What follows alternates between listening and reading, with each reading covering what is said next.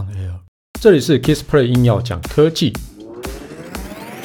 无论是有事没事、大事小事、台湾事、国际事，只要是科技事，让我来告诉你到底发生什么事。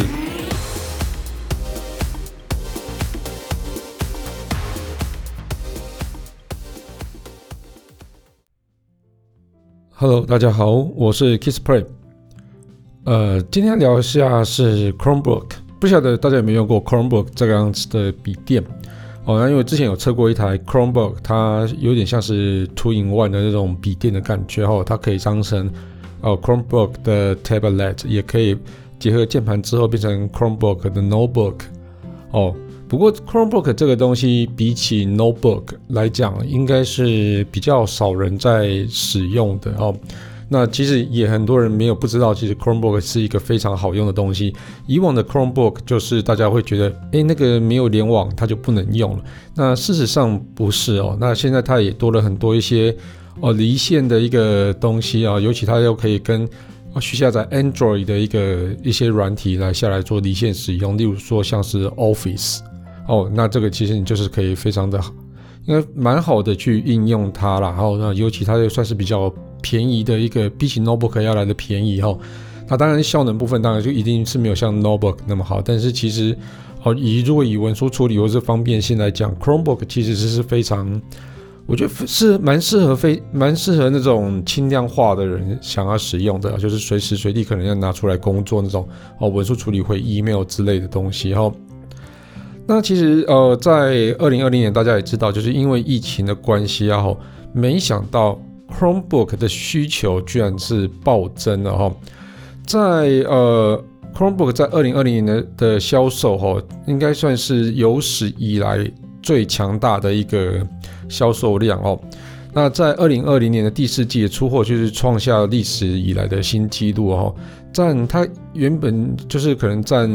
哦 PC 整体的出货可能并不是很大，结果呢，在第四季的时候，二零二零年第四季的时候。它占整体出货的百分之十哦，那这个原本在二零一九年，它大概只有占哦整体出货的百分之二点九哦，那整个整个那种暴涨这样子哦，所以整个在 Chromebook 好像是越来越被看到了啦，然后也需求也越来越增加，也大家也知道说哦，原来 Chromebook 是这么好用的东西，而且其实又便宜哦。那当然就是因为疫情的冲击啊，所以很多。不少国家的啊，就是限制人们外出嘛，哦，所以同时它也加加速了一种叫做数位教育计划的一个推动，所以学校它都很希望去找到一些更简易的一个解决方案。那 Google 数位教育的产品啊，哦，所以在整个竞品中啊，就是说所有的笔电产品中啊，或者说其他产品中，其实还蛮受到青睐的，尤其像是在美国或是西欧的一个国家哦。那我们根据那个数据的统计啊，Chromebook 在二零二零年第四季出货量达到了一千一百二十万台，那二零二零年全年的出货量也累计得到了三千零七十万台哦。那这二零二零年 PC 市场哦，大概整体出货是二点九七亿台，也就是说哦，每卖出一台 PC 哈，就有一台是 Chromebook 这样子哦。其实这个是蛮。哦，应该说每每卖出十台 PC 啊，就有一台是 Chromebook。对，我在到底要算什么？好，那这整个是非常亮眼的一个成绩啊，就我们刚刚讲的占百分之十嘛。哦，如果以各家品牌的那个哦，二零二一年的 Q4 来看哈，其中啊，惠普就是 HP 的 Chromebook 最受欢迎，都卖了三百五十万台，那跟二零一九年同期成长了百分之两百三十五。那联想位居第二位，哈，大概是两百八十万台，不过成长非常非常的惊人，它成长它达到了一千七百六十六百分比，就是等于是将近有翻十七倍这样子哈。那第三名跟第四名的的 Acer 跟 Dell 啊，分别出货是一百四十万台啊，跟一百五十万台这样子哦。那其实这个出货量也是非常的惊人，好。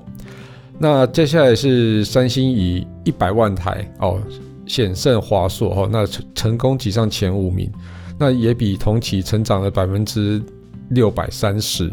好，那这个是非常 非常可观的哦。那这整个强劲的需求可以继续在会再维持下去啊，在尤其在二零二二年在疫情好像还没有缓解的情况底下，那除了教育市场以外哦，很多像是个人消费端或是商，就是传统商用客户啊，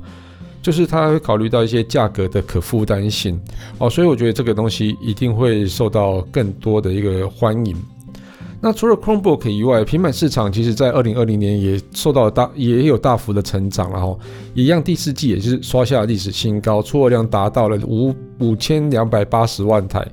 比起二零一九年同期成长了百分之五十四哦，那这个是非常的厉害。那当然第一名，我觉得大家应该也是不用去猜啦，大概就是苹果嘛。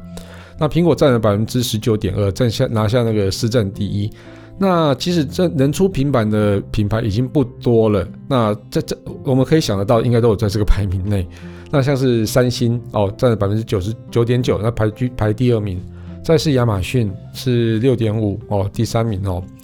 那第四名的话是联想百分之五点六。那最后是第五名是华为百分之三点五。那其实华为是比较可惜的，它其实平板一直都还有蛮好的一个表现跟效能，但是其实受就中美贸易战的关系，所以在华为的平板是这五前五名里面唯一一个成有负成长的一个品牌。那这个其实我觉得政治因素吧，嗯，好。那第二条呢，我们来聊一下台湾之光哈，联发科不是台积电。好，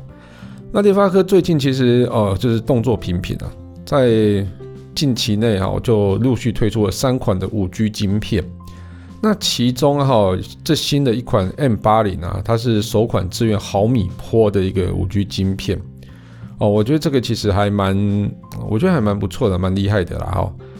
那其实为了哈，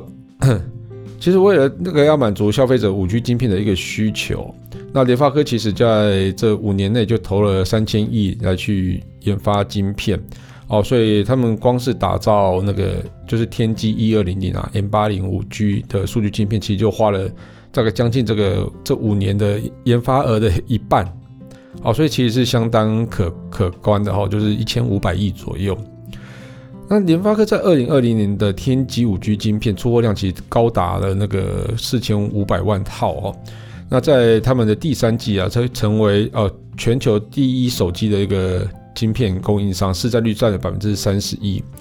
那也同年完成旗舰啊的旗舰机高阶啊、中阶哈，还有大众全系列的一个五 G 的一个布局啊，所以它整个在五 G 的布局是非常的完整的哈。其实在，在呃原本在二零一九年以前，其实你很很难得才会看到联发科的一个晶片或是联发科的处理器出现在手机上。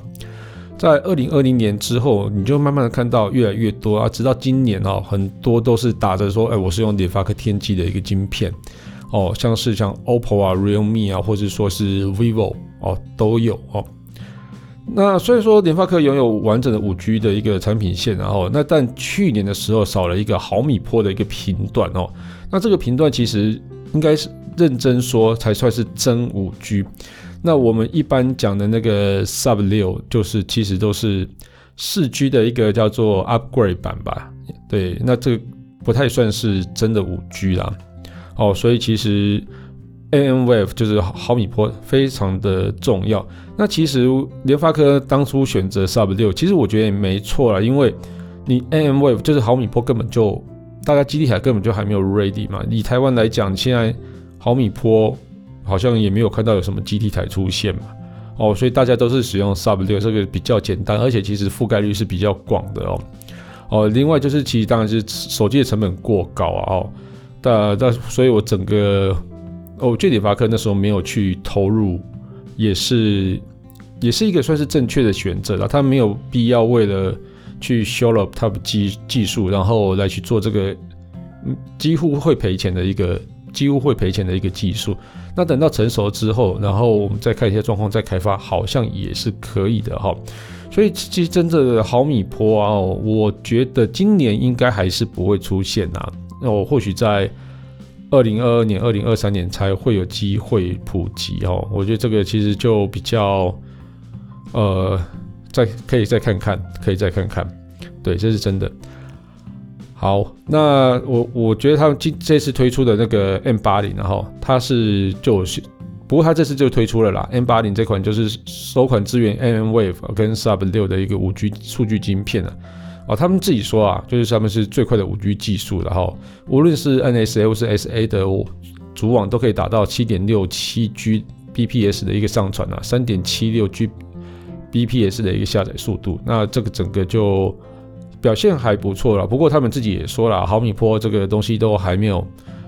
八字还没一撇啦，所以就出来秀肌肉不？所以。但是它其实比较好处是因为它本来就有 Sub 六了，所以应该就是还是会有，还是会有这个，还是会卖啦。对，但当然不是单纯的毫米波这样子哦。哦，所以这个大概就是 M 八零的一个状况。那到底它哪时候会哦真的让它上市呢？我想 M 八零或许有可能是明年会上市吧。嗯，好来。我们今天的那个节目就到这边告一段落。如果喜欢我的节目的话，欢迎订阅分享。如果你是 Apple Podcast 的听众，别忘了我们在帮我们上面留个言，让我知道你有在收听这样子哈。那当然最重要是帮我打个五颗星哈。对了，那如果你有什么问题想要交流啊，当然就非常欢迎到 Facebook 粉丝团 Kissplay 就我个人的粉丝团哦，K I S P L A Y 上面留言给我哈，你用私讯给我的这样子，然后我看到我都会回哈，那就谢谢大家喽，拜拜。